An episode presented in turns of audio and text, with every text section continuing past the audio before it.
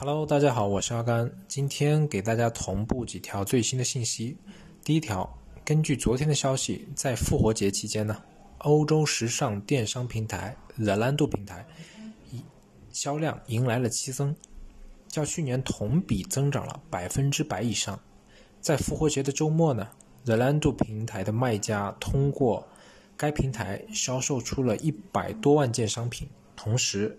该平台针对实体店的互联零售计划呢，也帮助这些卖家在四天的时间里完成了三点五万件的产品销售。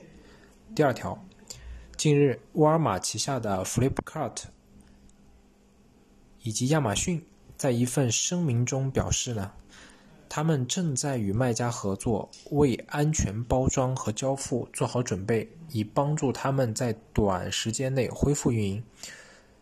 并且能够向顾客呢提供产品，也就是说，Flipkart 跟亚马逊呢将会马上恢复在印度站的非必需品的产品配送。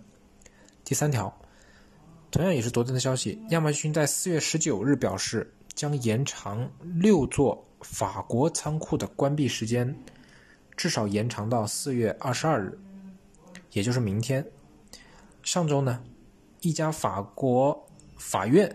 要求亚马逊仅配送杂货和药品等生活必需品，并进行彻底的安全检查，以降低疫情蔓延的风险。